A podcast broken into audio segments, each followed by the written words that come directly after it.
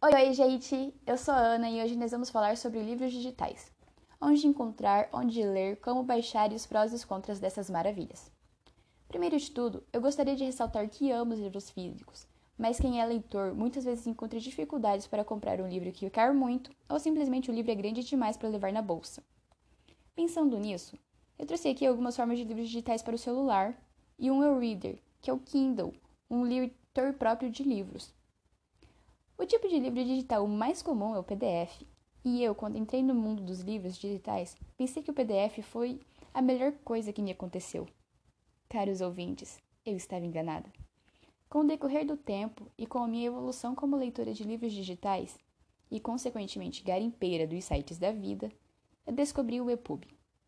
O EPUB é um formato de livro digital infinitamente melhor para quem lê livros pelo celular e a única coisa que você precisa fazer é baixar o aplicativo que lê esse tipo de arquivo no seu celular e desfrutar de uma leitura mais confortável. A variedade de livros em EPUB é gigantesca e existem várias formas de baixar esses livros. O ZLibrary é uma plataforma que disponibiliza centenas de livros nos mais variados formatos e idiomas, além de ser totalmente gratuita. Então, para vocês, caros ouvintes, que assim como eu, pensavam que não existia nada melhor que o PDF, eu lhes apresento o EPUB. Agora falando sobre o Kindle. O Kindle é um aparelho que você compra e existem variações de preços para as diferentes gerações.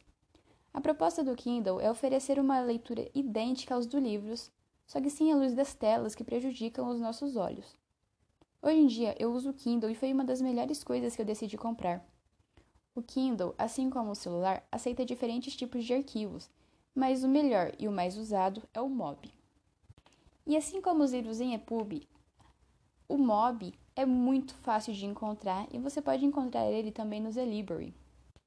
Se você é uma daquelas pessoas que não troca o livro físico por nada, o digital pode ser um pouco estranho. Mas e se eu te contar o quanto você vai economizar adquirindo um Kindle ou mesmo lendo no celular?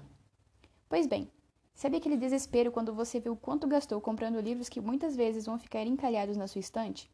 Esqueça!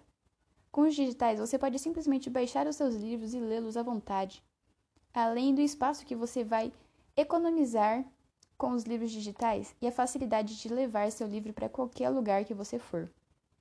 Mas se você gosta daquelas coleções de livros na parede e mesmo depois de ouvir tudo isso, não se sentiu atraído pelos e-books, talvez os livros digitais não sejam para você.